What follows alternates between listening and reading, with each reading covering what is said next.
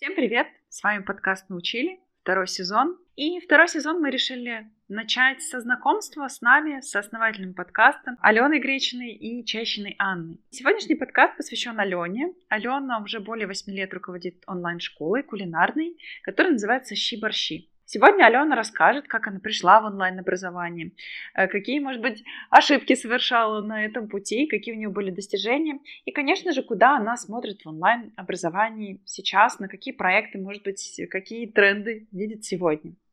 Алена, привет, и расскажи, пожалуйста, как ты пришла в онлайн-образование.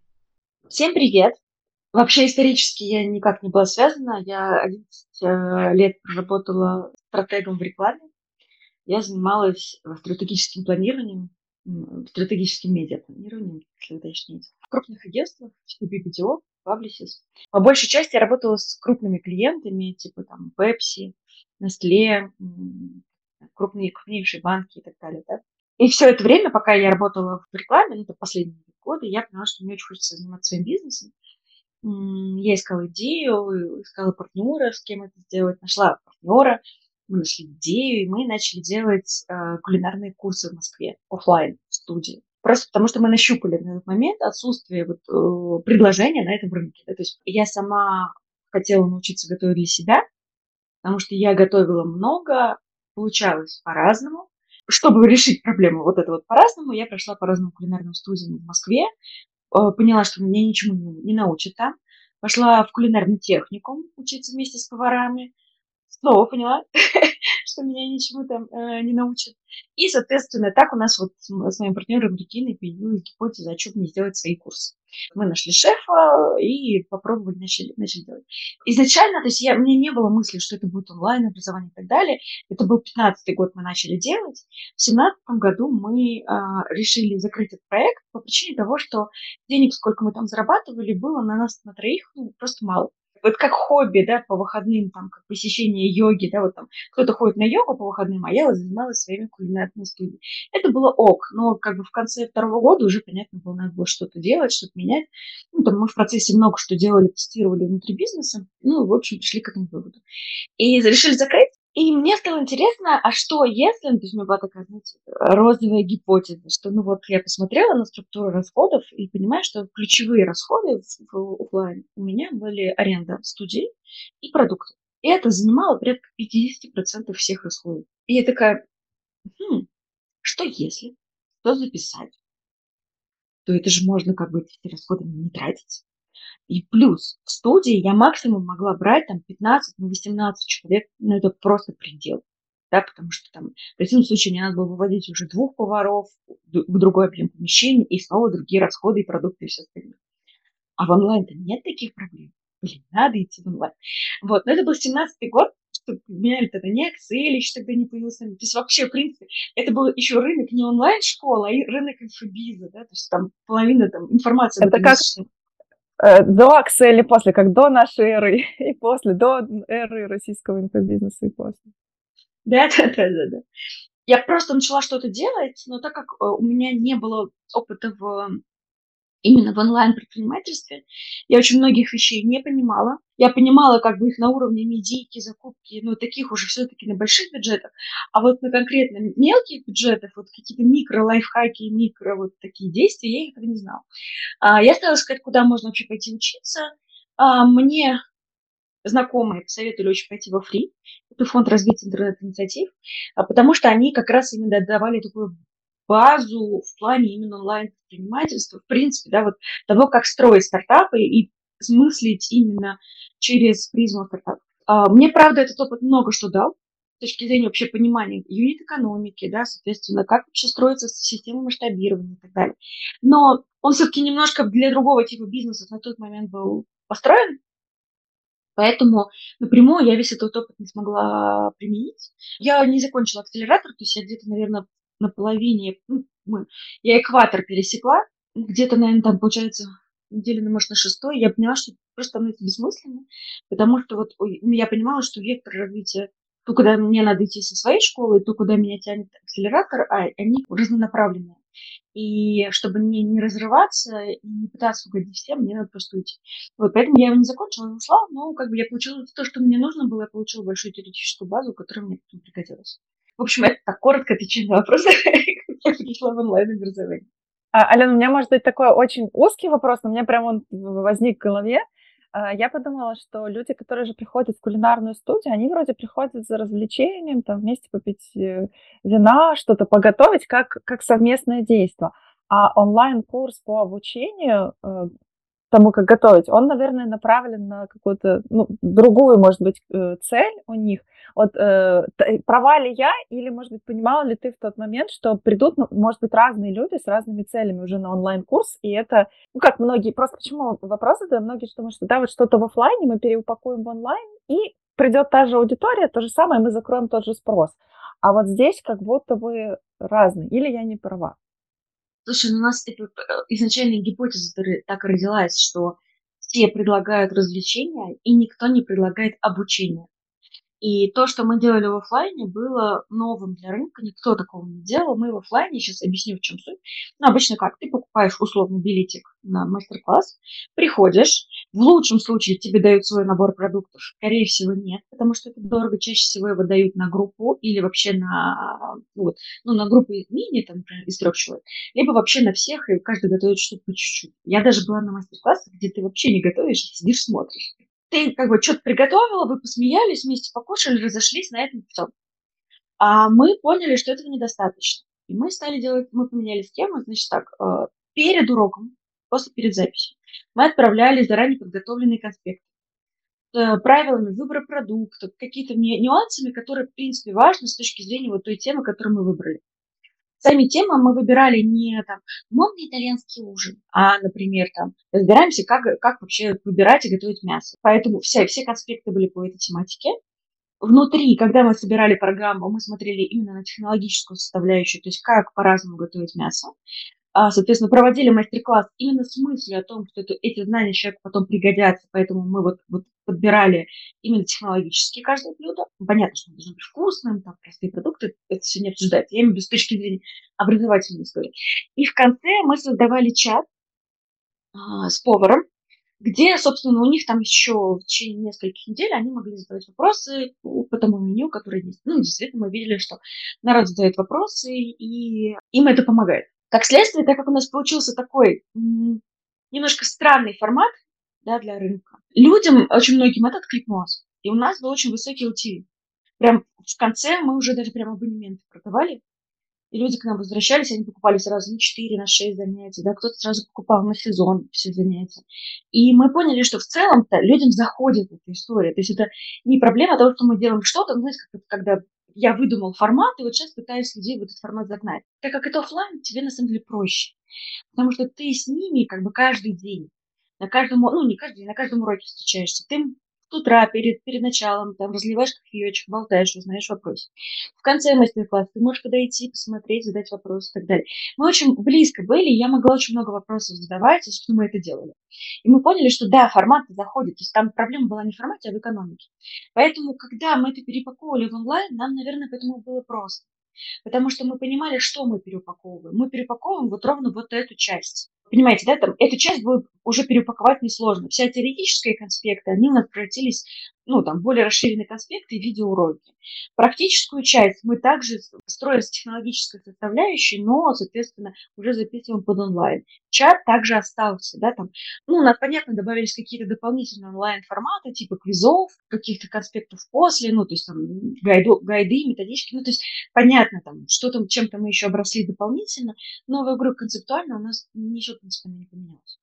Э, круто, что ты так пояснила. Я сразу увидела, как вот как, как вы мыслили, как вы подбирали идею под боль, да, и как вы потом переупаковывали. Вообще я восхищаюсь тем, как ты вот можешь вот это вот раз так и раскрыть, э, ну, как бизнес вот из маленькой точечки, он так у тебя классно раскрывается. Вы создали щеборщи. А можешь ли ты рассказать для аудитории, там, может быть, в учениках, количестве курсов, э, чего вы добились, чтобы ребята понимали, ну, там, какой, не знаю, масштаб проекта? В учениках суммарно за все время в районе 5 с копейками тысяч подписчиков, ой, подписчиков, господи, извиняюсь, 5 тысяч человек. В курсах порядка 15 курсов. Это небольшая ниша, здесь нужно понимать, потому что когда я все это делала, я жила в розовых мечтах, ну, типа, что готовят 70% женщин и 30% мужчин каждый день. Ты такой думаешь, блин, ну вот же, вот она ниша, массовая, классная и так далее. Но а, правда стоит в том, что между теми, кто что-то делает, и теми, кто готов учиться этому, всегда есть большой разрыв. И кулинария это как раз такая ниша, достаточно, ну, я называю это обесцененной. Почему? Потому что у нас как считается, что женщина э, рождается с волосами на голове и умением варить борщ. И как бы учиться этому зазорно. И это первая проблема, да, то есть как бы, что на самом деле многие не идут на это, потому что, ну, как бы, типа, я и так все умею, да, вот это вот любимая проблема, как это, как Дофмана Крюгера, или как там называется, да, когда люди с разным уровнем навыков себя оценивают, и очень часто вот есть вот этот крюгеризм, когда люди не очень хорошо что-то знают, но считают, что они хорошо это знают. Это прям вот, типа, очень популярная проблема, типа, да я и так все умею. Проблема номер один. А проблема номер два – очень много бесплатного контента. И это, кстати, вот, ну, если потом будем говорить про всякие лернинги, я прям очень-очень-очень советую обращать внимание при выборе ниши, если вы, вы в свободном полете, на эту часть. Либо если вы понимаете, что, например, вы как эксперт входите, ну, то есть вы не можете, у вас нет вариантов выпрыгнуть в другую нишу, потому что здесь ваша ключевая экспертиза, я бы смотрела тогда на то, как обойти эту историю. То есть, например, может быть, не завязываться в продукте на на контенте, да, соответственно, сфокусироваться на, на каких-то практиках, продавать именно это. Потому что вот то есть в нашем случае, в силу того, что было, ну, то есть представляете, вот как бы какое количество кулинарных шоу, кулинарных блогеров, соответственно, кулинарных рецептов, кулинарных книг а, существует. И я, у меня есть такая шутка, она основана, к сожалению, на, на правде и поле, что если есть блогер, который в любой нише у которого заканчивается идея для контент-плана, знаете, что он делает? Он идет готовить сторис и рассказывает свои любимые рецепты. У этой ниши нет ценности, у контента нет ценности. Значит, это очень сложно продавать.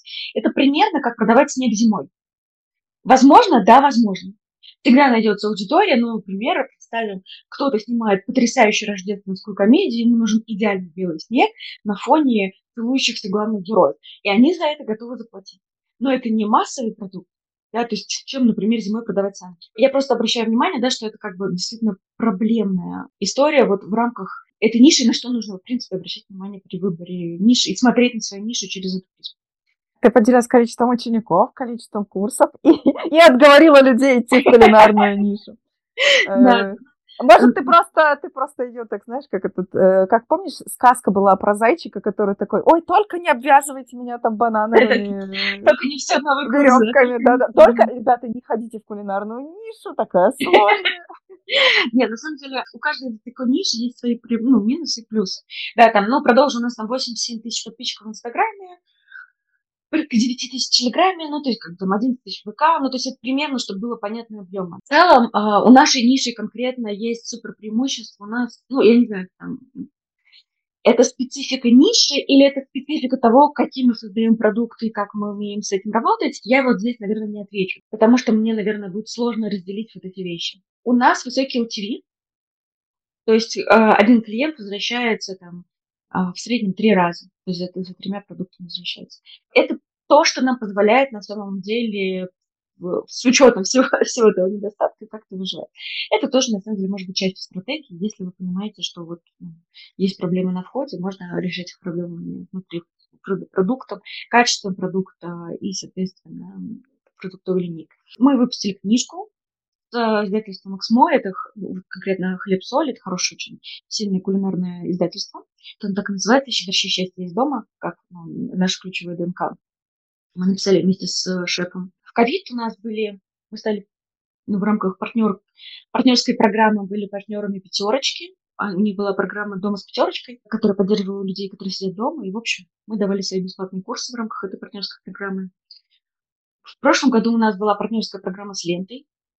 Мы достаточно активно, ну, когда ресурсы команды позволяли, участвовали в различных благотворительных э, и в целом вот кросс-промо-историях с различными мобильными приложениями, с благотворительными фондами и всем остальным. Какой-то такой пол, у нас даже есть там благодарственное письмо от, э, мы в ковид участвовали, и была программа ну, в общем, от правительства Москвы была программа по проведению каких-то образовательных мастер-классов для тех, кто сидит дома. Мы проводили пленарные мастер-классы на у нас был очень хороший фидбэк, вот, и у нас есть благодарственное письмо. Как, какие классные, да, достижения. И хочется, наверное, тебя спросить про какое-то такое одно мощное, может быть, достижение или какой-то крутой кейс, который вы сделали в процессе работы, и, э, ну, в таком ключе, э, чтобы ребята могли, может быть, его повторить или как-то применить э, себе.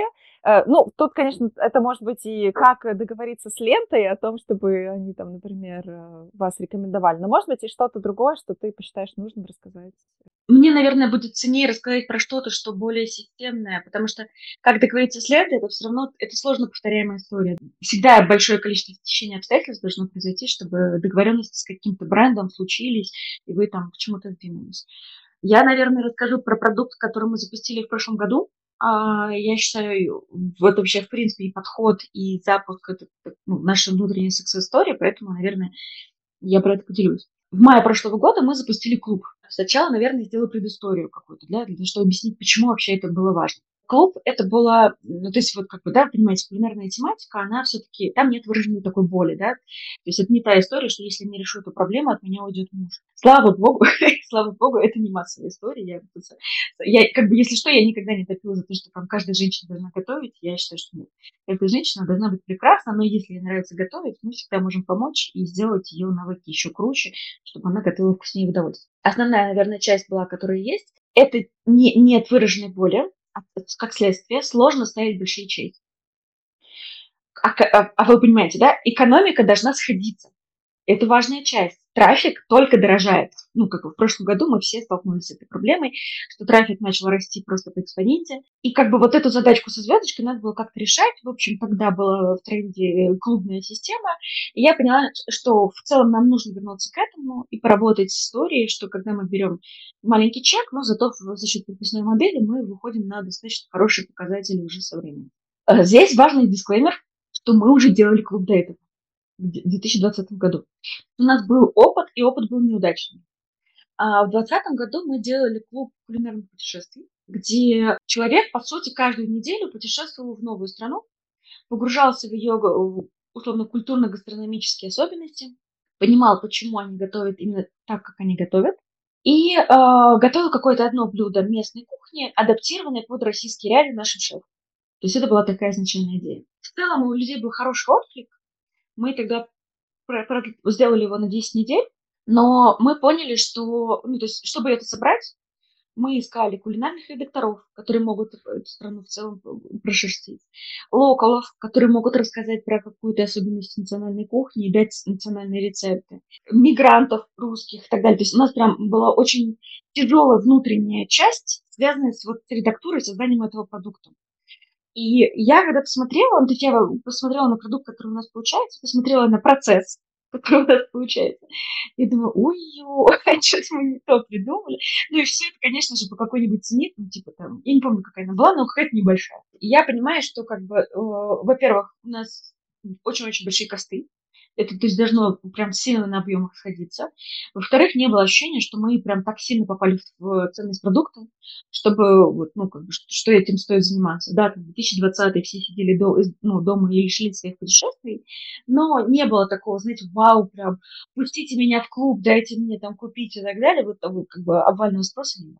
Поэтому, когда мы думали, э, то есть, ну, мы тогда этот клуб хранили, положили на полочку, и все это время думали, что, чтобы такого перезапустить. До этого у нас еще был курс, который мы собрали на коленочке из, из различных материалов, э, назывался «Я не нужно за 30 минут». То есть мы собрали материалы, которые соответствуют вот этой тематике, записали немножко уроков, суть программы донести, ну, то есть суть подхода донести. И этот продукт у нас был самый популярный в штуках, но там были некоторые фидбэки не самые, ну, то есть понятно, что большая часть была позитивная, но была небольшая часть негативных фидбэков поводу того, что у нас там слишком много пасты было, ну, каких-то таких вещей, которые не каждый человек готов есть на ужин.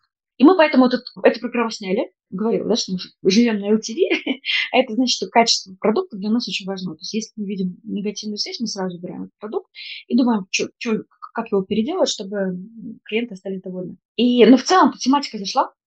Ужин за 30 минут. То есть я видела, что в штуках-то это, да, он за счет того, что у него маленькая цена, он в объемах не играл значения, но в штуках он играл значение. И я видела, что мы его часто ставили как offer, мы его много использовали в воронках. То есть я видела, что в целом у людей отклик на этот продукт есть. И поэтому появилась гипотеза, а что если совместить клубный формат и идею готовить за 30 минут?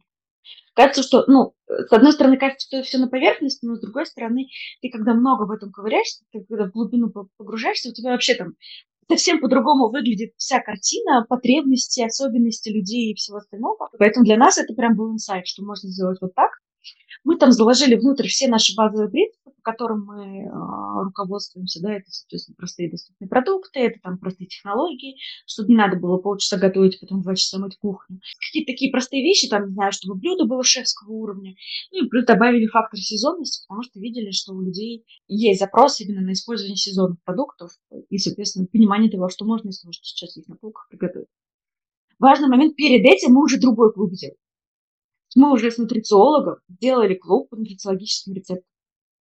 Но вот в моменте и меня охватило как бы это понимание остановиться, перестать делать тот продукт, понять, что мы как школа сейчас никак людей не ассоциируемся с этим, хотя я понимаю, что это нужный продукт, и пере, пере, переделать рельсы вот на это. Мы сделали запуск, у нас вошло, я честно сейчас уже не помню, сколько человек, по-моему, ну, в общем, суммарно мы ну, сделали запуски там сразу, потом через две недели до запуска. Это было специально сделано, потому что мы как бы сначала мы прямо, ну, то есть мы прям только настраивали клуб, потом мы его переделывали, и, ну, не переделывали, а как это сказать, то есть у нас не, не, вначале, в общем, это была заложена модель, что у нас будет два окна продаж. По-моему, в районе 200 человек у нас зашло а, в этот клуб. Самое главное, что я вижу, что у нас очень высокий внутри продукта. То есть у нас процент отписок очень небольшой, и мы берем обратную связь на, на все отписки. Я вижу, что большая часть отписок, она идет не из-за качества продукта. Она идет из-за того, что там у людей изменились обстоятельства, они переехали условно в квартиру, где нет кухни, или в другую страну, где у них сейчас нет ресурсов готовить. Ну, то есть это все, ну, как бы связано именно с какими-то особенностями. Да, понятно, что есть люди, которые пишут, что что-то не понравилось, мы эту обратную связь берем в работу и ее дорабатываем. И я считаю, что это прям для нас это оказался классный продукт, потому что он очень легко слинковался с этой историей, что человек изначально готовит каждый день, ну, там, не каждый день, но каждую неделю. И подписная модель здесь очень э, логично легла. С другой стороны, мы нашли вот этот стык. Клуб называется 30 минут готово. Там не только ужин, там завтраки, обеды, ужин, выпечка. Ну, не выпечка сладкая. И мы видим очень хороший отклик людей. То есть я вот в чате постоянно вижу, что прям есть люди, которые прям отдельно пишут и говорят, что, ребят, спасибо вам за этот продукт, потому что я действительно решил, закрыл большое количество своих вот, ну, каких-то проблем, которые у меня были, например, что приготовить сегодня, ребенок не ест это и так далее. Ну, в общем, и это для меня story, потому что не все продукты, которые мы создаем, имеют такой классный позитивный отклик и находятся именно на стыке потребностей, нас, наших особенностей, да, то есть это же тоже важно, что насколько мы можем операционно этот продукт вести в долгую, насколько мы можем через него проявляться как, ну, с, нашим особенным ДНК, да, то есть это, как есть проявленность личности, здесь все-таки проявленность бренда тоже важна, да, что это именно про нас, что это уникальный продукт, потому что это про нас. И, в общем, я довольна классный кейс. Интересно еще так исторически, как э, развивался вот этот продукт клуба. А, у меня тоже возник вопрос, нет ли каннибализации какой-то внутренней, когда есть клуб? Что люди, например, такие, ой, ну не буду покупать курсы, там, не знаю, за 20 тысяч рублей, возьму клуб. И перестают, например, брать э, курсы. Есть ли такое вот, э, ну, как, а, это моя гипотеза или реально что-то вот такое наблюдается? Или, может быть, у тебя есть идея, как это можно развести? Чтобы не было... Слушай, э, действительно, у нас были такие опасения, поэтому в начале, когда мы разрабатывали, мы, во-первых, смотрели, и сейчас смотрим, это чтобы меню вообще не пересекалось по смыслу. Понятно, что это невозможно, когда ты, ну, мы уже подобрались к 300 рецептам в клубе, ну, понятно, что это как бы, ну, их в мире не так много, да, и как бы все равно где-то мы что-то пересекаемся с тем, что есть в разных курсах. Но здесь важный момент, что любой курс, который мы создаем, у него есть образовательная программа, в основе. То есть мы в первую очередь думаем о том, а чему человеку здесь нужно научиться. Под это мы собираем теорию и практику.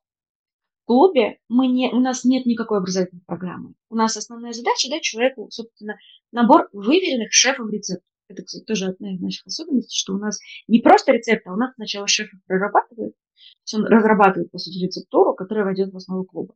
Вот в этом, наверное, ключевая разница. Если человек хочет именно научиться готовить, он идет покупает курс. Если он хочет просто решить проблему, а что приготовить сегодня, он идет в клуб. То есть изначально разные проблемы решаем. А следующее, мы пробовали решить эту проблему следующим образом. На старте у нас была модель, в которой мы возвращали полную стоимость клуба на счет клиенту, и он мог этой суммы оплатить 40% курса.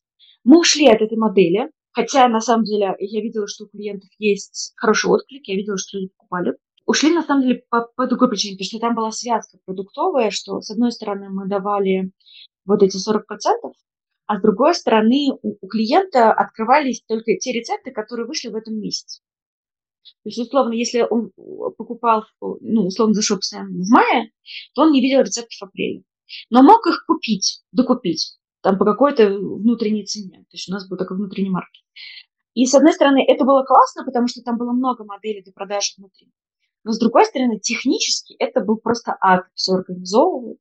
И мы где-то месяца на третьем, на четвертом просто э, отказались от этой системы, просто потому что мы поняли, что вот уже через там, полгода мы не сможем нормально, качественно, без большого потока негативов поддержки обеспечивать этот продукт. Поэтому пришлось от этого отказать. Ну, как бы, я жалею, честно, потому что механика была офигенная. Ален, спасибо, да, что поделилась э, таким интересным кейсом про клуб. А скажи, пожалуйста, вот ты даже немножко упоминал, что как время сложно, что 20, что ковид, что 22 год, а, что 23 э, годы подкидывают нам все время каких-нибудь интересных задачек. Как ты видишь вообще 2023 год в онлайн-образовании? Какие, может быть, тенденции ты видишь? И как ты вот как бы как этот, э, можешь оседлать эту тенденцию сейчас? Что, как ты их используешь и как двигаешься сама сейчас в онлайн-образовании? Я, наверное, там для себя сейчас выделяю несколько ключевых факторов, которые по-настоящему на мой вкус влияют. Первое. Реклама дорожает и будет еще дороже. Второе. При этом конверсия в покупку либо такая же, как была раньше, либо стала хуже. Ну, в силу там и реально располагаемого дохода, который снизился, куча других факторов.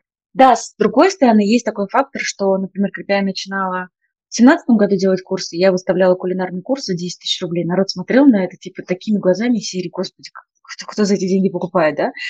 Вот, а сейчас это как бы, типа, в смысле, да, что там, где моя карта, уже бегу, да, то есть э, психологически, психологически люди очень сильно приняли изменения цен на рынке и того, что они это больше, что онлайн-курс это больше не дешевый продукт. Это то, что работает в плюс. Есть вот эти всякие регуляторные истории, связанные с э, и лицензиями, и, в общем, вообще, как, как мы должны доносить информацию, как с ней работать и так далее. Это тоже влияет как риск и как возможность тоже открывается. И в целом, я бы так сказала, да, то есть, например, в 17, 18, 19 году э, большая часть рынка была не заполнена. И ты мог просто прийти с общей темой на рынок и сказать, ну, я вот теперь делаю вот так. Типа, вот у меня там, я открыл тренинговый центр такой-то. И на, так как ты был первый тренинговый центр в онлайне, то, естественно, все было окей, и не было проблем. Э, скорее всего, у тебя был спрос. Если, понятно, на эту тему есть спрос. Сейчас в каждой нише уже по 5-10 тренинговых центров. И ты уже просто выходом туда не решишь проблему. Наверное, это не то, что, проблема, с которой я работаю конкретно в Щеборщи, потому что ну, э, школа существует давно, у нас, наоборот, даже количество конкурентов оттекло, но это как раз связано с тем, что очень дорогая стоимость клиента, очень низкие ограничения по потолку цен, то есть вот эта разница не очень большая. Надо играть в долгу, играть в LTV, и не все к этому готовы. И там нет каких-то сумасшедших денег, которых есть в соседних нишах. Почему я это знаю? Потому что я общаюсь с конкурентами. С теми, кто закрылся, я, в частности, общалась, задавала вопросы, почему, и вот слышала вот прямо эти же ответы. И это, кстати, мой супер, супер лайфхак. Это для всех обязательно, обязательно дружите со своими конкурентами. Потому что при правильно выстроенной стратегии вы друг друга будете обогащать и вместе расти на этом рынке. Потому что в конечном итоге мы конкурируем на самом деле не друг с другом. Мы конкурируем за кошелек пользователя с кучей других игроков. Вы и ваши конкуренты, на самом деле, те, кто друг друга лучше всех понимают, и свои боли знаете и так далее. В общем, Поэтому это прям супер, супер важный и полезный источник знаний э, и понимания вообще того, куда двигаться. Возвращаясь к теме, куда я смотрю с точки зрения рынка, у меня есть вот сейчас тестовый продукт, э, который я запускаю в соседней нише. Исходя из вот этих всех водных, например, я понимаю, что, по сути, могут быть две разнонаправленные стратегии. Ну, это в, моем, в моей картине мира, да? может быть, я не права. Либо уходить совсем в очень большие чеки, но это вот то, что сейчас мы видим наставники наставников, вся вот эта история, да, соответственно. Она возможна в нишах, где э, результат, ну, человек может измерить деньгами, и там этот результат ведет к четкому увеличению его денежного стабильному. То есть не, не единоразово он один раз что-то заработал, а вот то есть, там, вчера зарабатывал X рублей, завтра зарабатывает X2. Супер, глаз, человек готов заплатить за этот результат, через, ну, дойти до него через наставничество. Либо же а, идти, наоборот, в мелкочековую историю и продавать, скажем так, продукты, у которых высокий LTV, то есть играть долго. Это могут быть либо подписка, либо какое-то большое количество продуктов, которые, ну, вот, где человек может ходить из продукта в продукт.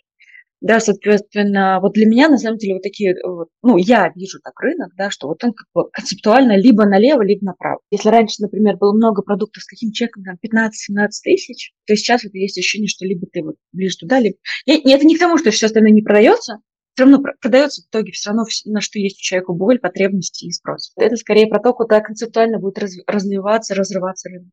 Это, наверное, с точки зрения чеков, с точки зрения в целом подхода к продажам, тоже он будет разрываться в сторону, либо ты офигенно умеешь вести контент, и, скорее всего, ты строишь этот контент от личного бренда, потому что это проще. Но, опять-таки, есть прекрасные примеры школ, которые делают это без личного бренда. Это тоже возможно. Но у них прям крутая контент-стратегия. Либо же ты понимаешь, да, вот именно вести контент круто у меня не получится. И тогда ты делаешь все, чтобы у тебя это заработало на холодных воронках. То есть, где ты заливаешь трафик, и, соответственно, в моменте без контента окупаешь. Это не значит, что ты не ведешь контент, ты все равно его ведешь, просто ты как бы понимаешь, окей, я в контенте не звезда, значит, ты должна быть звезда в, в холодном трафике в воронках. Вопрос такой, а работает ли вообще сейчас у кого-то где-то холодный трафик, может, в каких нишах? То есть, знаешь, как это, то рыбы нет, вот моя любимая Зиралаша, э, может, сейчас вот кто-то думает, такой, эх, запустить бы мне школу, но ему скажете, слушай, холодный трафик работает только вот в пяти вот нишах, и все. Если ты в шестую, то и у тебя нет блогера с пятью там 50 тысячами аудитории, то, ну, лучше и не ходи туда, даже не, не пробуй. Ну, или, по крайней мере, имей в виду наше мнение. Вот э, есть у тебя, особенно у меня вот траблы как раз э, поиском сейчас того человека или школы, у кого работает хорошо холодный трафик, и чисто холодный трафик. Не то, что такое, знаешь, мы, мы Курпатов, и у нас работает холодный трафик. Ну, come on, какой же он холодный, если люди видят даже в холодную, о, это ж Курпатов. И да, это холодная реклама, ну, в смысле, это реклама, но человек известный. А если вот какая-то там известная школа, окупается ли у кого-то? Знаешь ли ты вообще какие-то сейчас ниши, где окупается? Мне сложно сказать, потому что все равно у меня нет насмотренности на весь рынок. Я, ну, как понятно, что есть школы, там, знакомые, в мастер-майндах я состою и так далее, где ребята делятся информацией, но это все равно не весь рынок. Я точно знаю, что такие есть. И без э, суперзвездных экспертов, и без э, суперзвездных продуктов, но чаще всего там все-таки есть вот эта история про очень конкретную боль, которую люди умеют классно доносить. И про а, чек, который просто окупается на уровне там именно холодного трафика спойлер, он там не дешевый. Ну и не, не супер. Ну, для этой темы я считаю, что он дорогой. Здесь вопрос такой, если там вы не закупаетесь, значит, надо идти пробовать. Мы в прошлом году, я считала, когда подводила анализ, мы протестировали 40 связок. Это вот именно канал, а, воронка и продукт. И у нас только две окупились на горизонте из 40. Оставшиеся 38 ушли просто в минус. Разной степени, там, понятно, разный бюджет заливались и все-все-все. Наша ниша и до тех событий была тяжелая. У нас и до этого плохо сходилась экономика на холодном трафике. Почему мы играем в LTV, играем в долгую, да? Я не уверена, что мы показатели. Ну, там, Просто здесь вопрос такой, что, ну, да, есть особенности. Условно, ты просто, ну, привыкаешь к ним и начинаешь... Либо, либо ты принимаешь эти правила игры, начинаешь подстраиваться, например, да, как вот решение с колпом, это на самом деле отработка вот этих правил игры. Либо же ты понимаешь, что окей, мне не нравится эта игра, и находишь себе другое поле, где, соответственно, играешь по каким-то другим законам. Мне кажется, какое-то такое вот решение может быть в текущей ситуации. Куда ты движешься? Какое твое решение в текущей ситуации? Я думаю, что сейчас э, у меня нет какого-то, знаешь, нового решения. Я э, играю в обе игры. С одной стороны, я на текущем поле, да, с Чебарщи пытаюсь найти историю, потому что я точно поняла, что э, у нас не получается делать звездный контент, Под звездным я имею в виду прям крутое, знаете, когда прям залипаешь, когда смотришь и так далее. То есть, да, мы делаем хороший контент, но хороший делать контент недостаточно.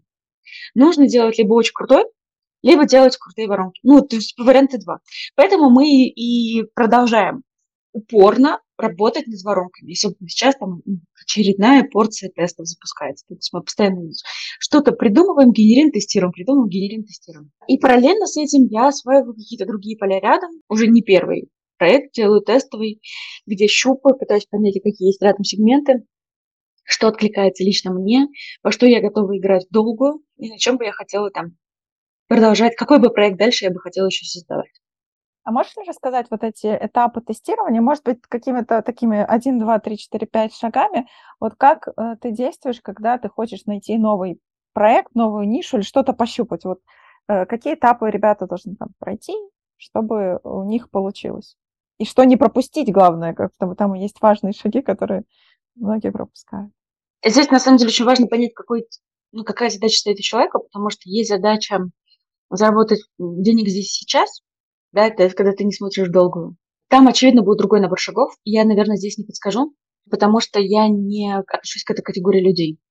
Не, не потому, что мне не нужны деньги, конечно, как всем нужны, а потому что у меня а, в голове есть внутренние ценности и приоритеты, которые концептуально все равно для меня имеют большее значение, чем конкретное количество ноликов я делаю проекты, э, ну, то есть вот, это же разные типы даже предпринимательства, я бы так сказала, да, то есть я просто отношусь к той категории предпринимателей, которым, у которых всегда за проектом есть какой-то смысл. Я, если что, не считаю, что это классно. это не то черный секрет. Я считаю, что всем так надо делать. Нет, а я бы сказала, что это история про то, что ну, типа, надо про себя принять, понять, окей, вот я не про чистые, э, то есть такое бизнесменство и деньги, деньги, деньги, а я вот про предпринимательства и смысла смысла. Поэтому в первую очередь, так как вот я человек по смыслу, для меня очень важна вот эта ценностная составляющая и то, как она мычится со мной. Я составила список из э, вещей, которые меня не устраивают сейчас.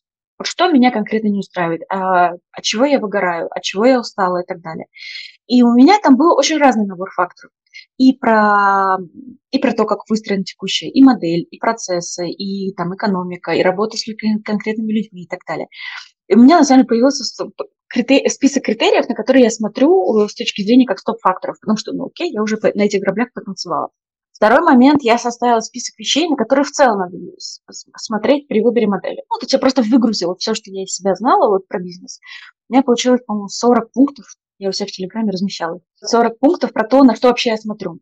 То есть это там, не знаю, ну, так как я смотрю, смотрю широко, я не только на онлайн-образование в классическом понимании смотрела, я смотрела и на рынок IT, потому что у меня был опыт э, э, создания IT-стартапа, и, соответственно, я как бы в целом готова к разным развитиям событий, там как раз более широкий список, но он и для онлайн-образования тоже подойдет.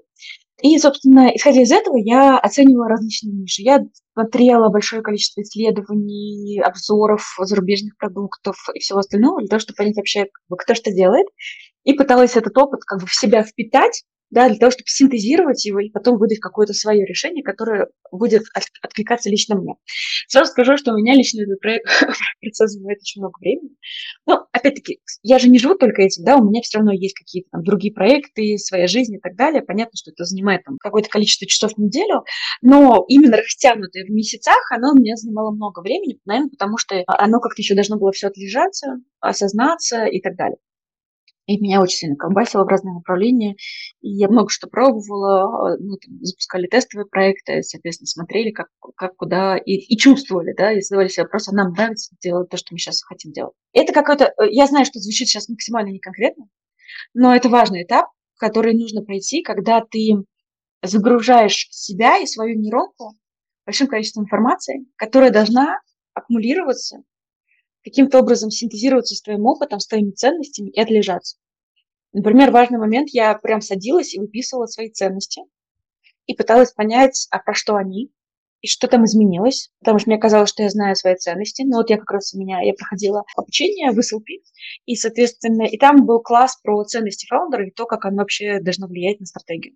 И у меня этот класс просто невероятно, там, там были очень крутые предприниматели, приходили, рассказывали всякие, всякие крутые вещи, и меня просто так вскрыла после него, что я села. Мне кажется, я часа просто писала. Писала, писала, писала, и пока я не, я не выписала те ценности, я вдруг поняла, что они у меня на самом деле вот под другим углом трансформировались. И у меня появились ответы на вопросы, в том числе, а почему какие-то вещи меня сейчас смущают. По-настоящему. Не вот не, не, не поверхностный уровень, да, типа, ну, здесь юнит экономика плохая, а вот именно ценностный. Почему там в долгу мне сложно здесь бежать. И после вот того, как все это сделала, я уже генерирую гипотезу продукта, и аудитории. То есть я всегда, э, очень важно вот эта, та часть, которую любой человек это знает, если он предприниматель, но все на это накалываются, когда мы формулируем гипотезу продукта, а не гипотезу проблемы аудитории. В первую очередь надо сформулировать гипотезу проблемы аудитории, и понять, как я ее буду решать. А можешь тут вот э, пример привести, вот как раз э, когда гипотеза продукта и гипотеза проблемы, когда вот люди ошибаются? У меня это была история с, ну вот, как бы я сейчас делаю в нише с психологией саморазвития, потому что это моя, мой собственный фокус интереса. Например, можно попробовать сформулировать в качестве гипотезы для продукта из серии «Я хочу делать курсы по психологии саморазвития». Внимание, вопрос, какое за этим лежит проблема? Никакой. Ну, типа, что, люди хотят саморазвиваться, там нет. А, например, когда я говорю о том, что я хочу работать с людьми, у которых, например, сейчас прям конкретно есть вот такая проблема, и они вот такими решениями ее пока по, вот по таким причинам не могут достигнуть, и я им поэтому предлагаю вот такое решение, это очень конкретно. Да, с одной стороны, это вроде сужает, но окей, ты начнешь не со широкой темы, ты все равно начнешь с конкретного курса, с конкретной тематики, с конкретного эксперта, ты все равно начнешь с конкретных шагов. И вот это вот, оно создает очень четкое понимание гипотез, что конкретно может у человека быть не так, и с чем я конкретно буду работать. Э, Наверное, вот в этом я вижу принципиальную разницу. Я сама, если что, у меня вроде такое было, я пока еще генерила гипотезы там, на разные ниши, я там нагенерила что-то, думаю, сижу, думаю, сейчас вот это надо будет так протестить, это надо будет так протестить. Потом так, стоп, э, возвращаемся. А это про продукт или про боль? Ага, все-таки опять про продукт. Так, переписывай.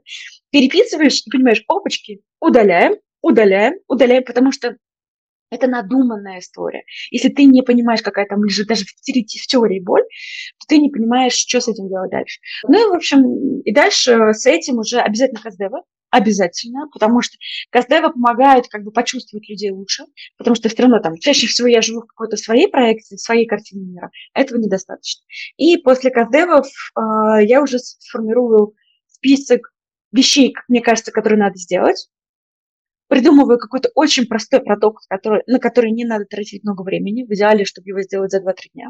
Нахожу человека, с кем это сделать, и э, формирую список гипотез формата, ну, есть такой подход, как Risk Assumption Test. По сути, ты формируешь список причин, почему у тебя не получится.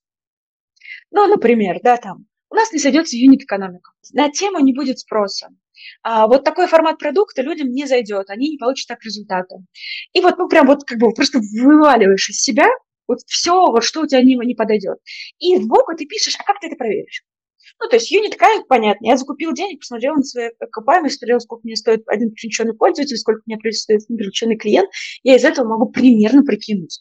Там, могу ли я купиться с моим в моменте, или могу я купиться там, там не знаю, в течение трех месяцев. Там, э, людям не зашло, понятно, я смотрю на конверсию. Я прям сейчас смотрю, вот закладываю вот такую конверсию, потому что мне кажется, она будет адекватной. Если она будет вот такой, я пойму, что здесь проблема. То есть на каждый провал потенциальный я просто себе пишу.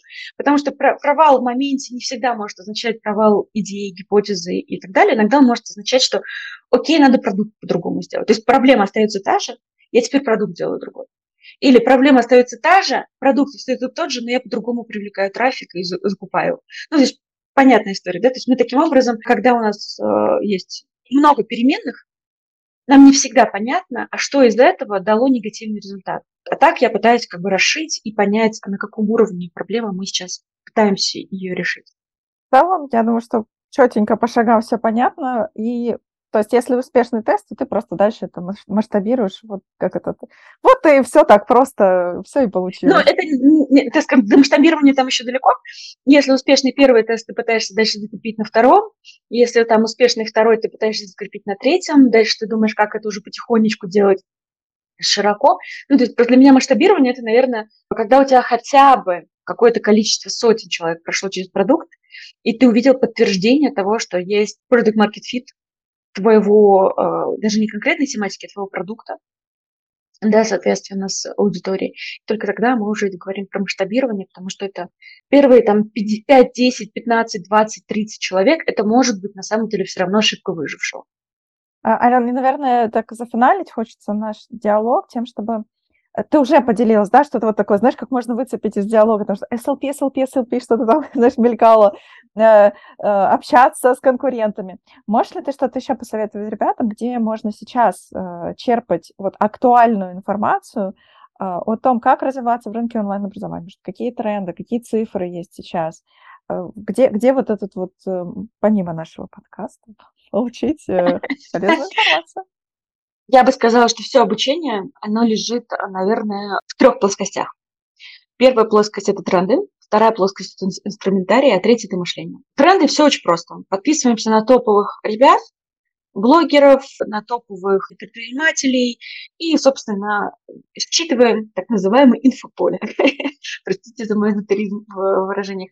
Ну, то есть, на самом деле, этого достаточно. Этого достаточно для того, чтобы понимать вообще, куда корабль плывет. Ты смотришь на запуски, ну, например, там, по запускам крупнейших э, онлайн-проектов плюс-минус понятно, куда будет поворачиваться рынок, да, куда все смотрят, потому что все равно, как бы, когда крупнейший проект, он, он вкладывает деньги, он делает прогревы и объясняет рынку, почему это важно, и, скорее всего, рынок на это среагирует.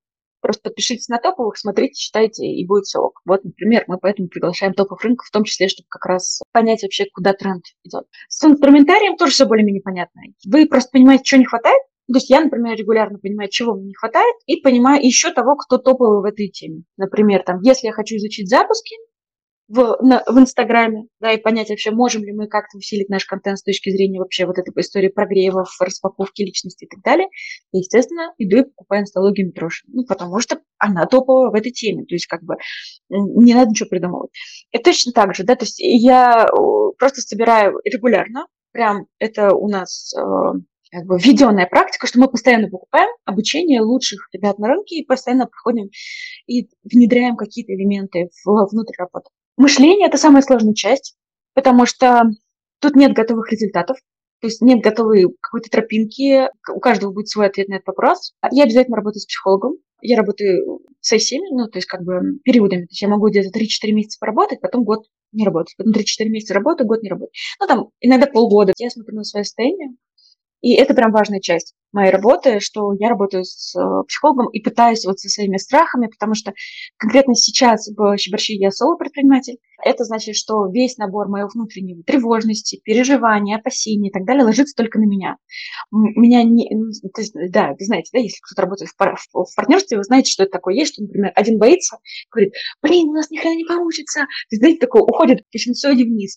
А партнер очень часто в этот момент по синусоиде вверх говорит, да ты что, вот смотри, да мы всех порвем, мы крутые и так далее и вы э, как бы друг друга уравниваете, да, то есть с точки зрения состояния. И вот вы вместе уже находитесь скорее на позитивной энергии бежите вперед. Когда ты соло-предприниматель, ты сам один сталкиваешься со всеми этими демонами. И нету никого, кто может тебя, твои эмоциональные качели вывести вперед. Поэтому -то, вот там в соло-предпринимательстве особенно важно работать с, э, там, с психологами, дневниками, то есть, по сути, со своим сознанием, да, это прям архиважно. А следующая вещь, вот конкретно, да, я пошла в SLP в прошлом году, потому что мне было очень важно. Я поняла, что я прям уперлась в рынок э, инфопредпринимательства, он все-таки специфичный. И если мы говорим именно про это не как с позиции эксперта, а с точки зрения с позиции предпринимательства и построения бизнеса, все-таки именно инфопредпринимательство, оно очень специфичное, по-разному смотрит на рынок, и мне кажется, что это его иногда плюс, но иногда и минус. И мне хотелось как раз расширить свои границы мира, границы того, что можно увидеть. И я искала сообщество, в котором будут э, сильные предприниматели, но не только инфобизнеса, и, но при этом с глобальным масштабным мышлением и открытым подходом. Я все это нашла в SLP, в общем, да, я закончила его в марте этого года, и сейчас нахожусь уже в сообществе Аланы, и, в общем, в полном восторге, и всегда с нетерпением жду встречи с э, представителями этого сообщества. Вот так вот, если наверное, из таких вот пока инструментов, которые мне помогают, различные психологи, тренинги, вот, вот, вот там очень много всего. То есть у меня не один психолог, э, разные подходы в работе. Я, наверное, перепробовала сейчас ну, большую часть вообще подходов. Там. Э, гипнотерапия, да, EMDR, да. Вот. В общем, не, не только классические разговорные форматы, но, в общем, все это пробую на себе, вижу эффект и, и, и ну, продолжаю инвестировать туда силы и внимание. И прям совсем-совсем вот такой финальный вопрос, знаешь, я так люблю, какая-то вот тортик, тортик, тортик и вишен. Что тобой движет? Почему ты упорно делаешь, например, еще один проект в онлайн-образовании? Почему ты упорно в э, предпринимательстве? Вот что впереди, где, где вот а твой арарат? Куда, куда ты идешь? Да, да, потому что я сейчас в Ереване, поэтому у меня арарат. Слушай, ну, такой момент. Я суммарно 15 лет была в найме. Что там что там в найме, я уже знаю. С точки зрения карьеры в найме, я там уже все себе построила, что, меня, что мне хотелось. Я достигла тех вершин, которым мне хотелось. Что там, я тоже знаю.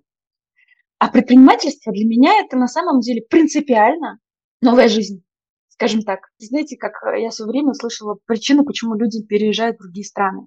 Просто потому что в какой-то момент ты вдруг понимаешь, что ты живешь знакомыми маршрутами.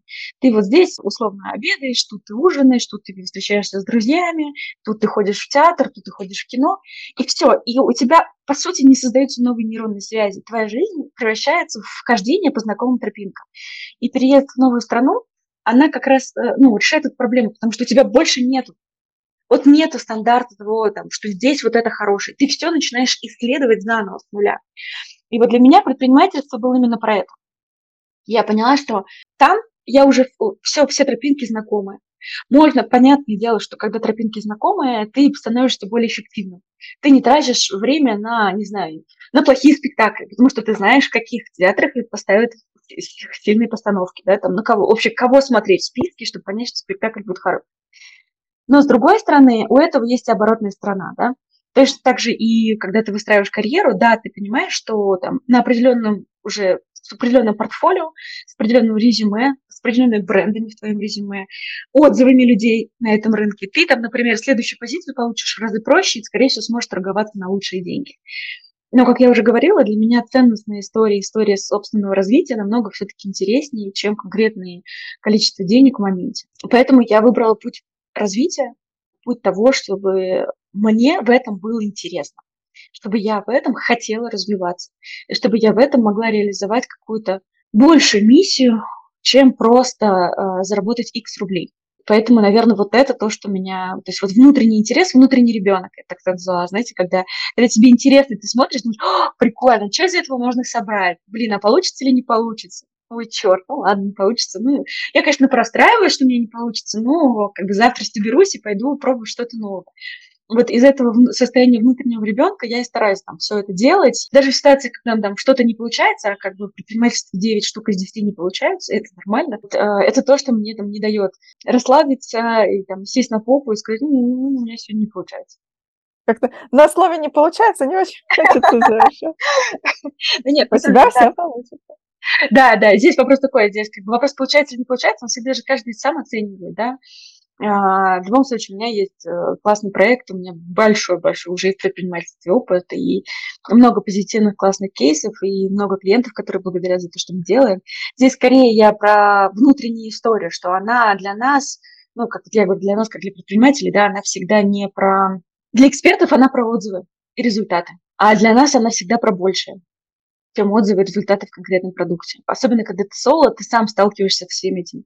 Кастовые разрывы, резкое увольнение всех сотрудников в один момент, какие-то проблемы там с э, клиентами, которые тебе пытаются угрожать судом, вообще на пустом месте, когда ты даже там ни в чем не виноват, просто они там какие-то психи, реально были психи, которые попадались, но люди с э, нездоровой психикой. И вот это все, оно как бы достается тебе, твоя вишенка на торте вот в этом.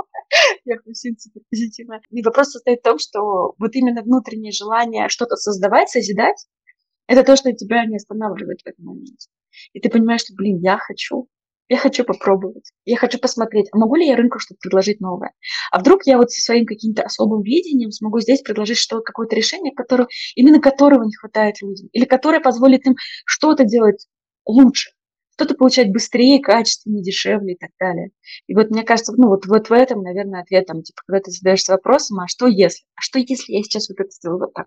Что если я вот эту детальку вот к этой детальке прикреплю, и у меня что сейчас получится? Что-то, наверное, получится.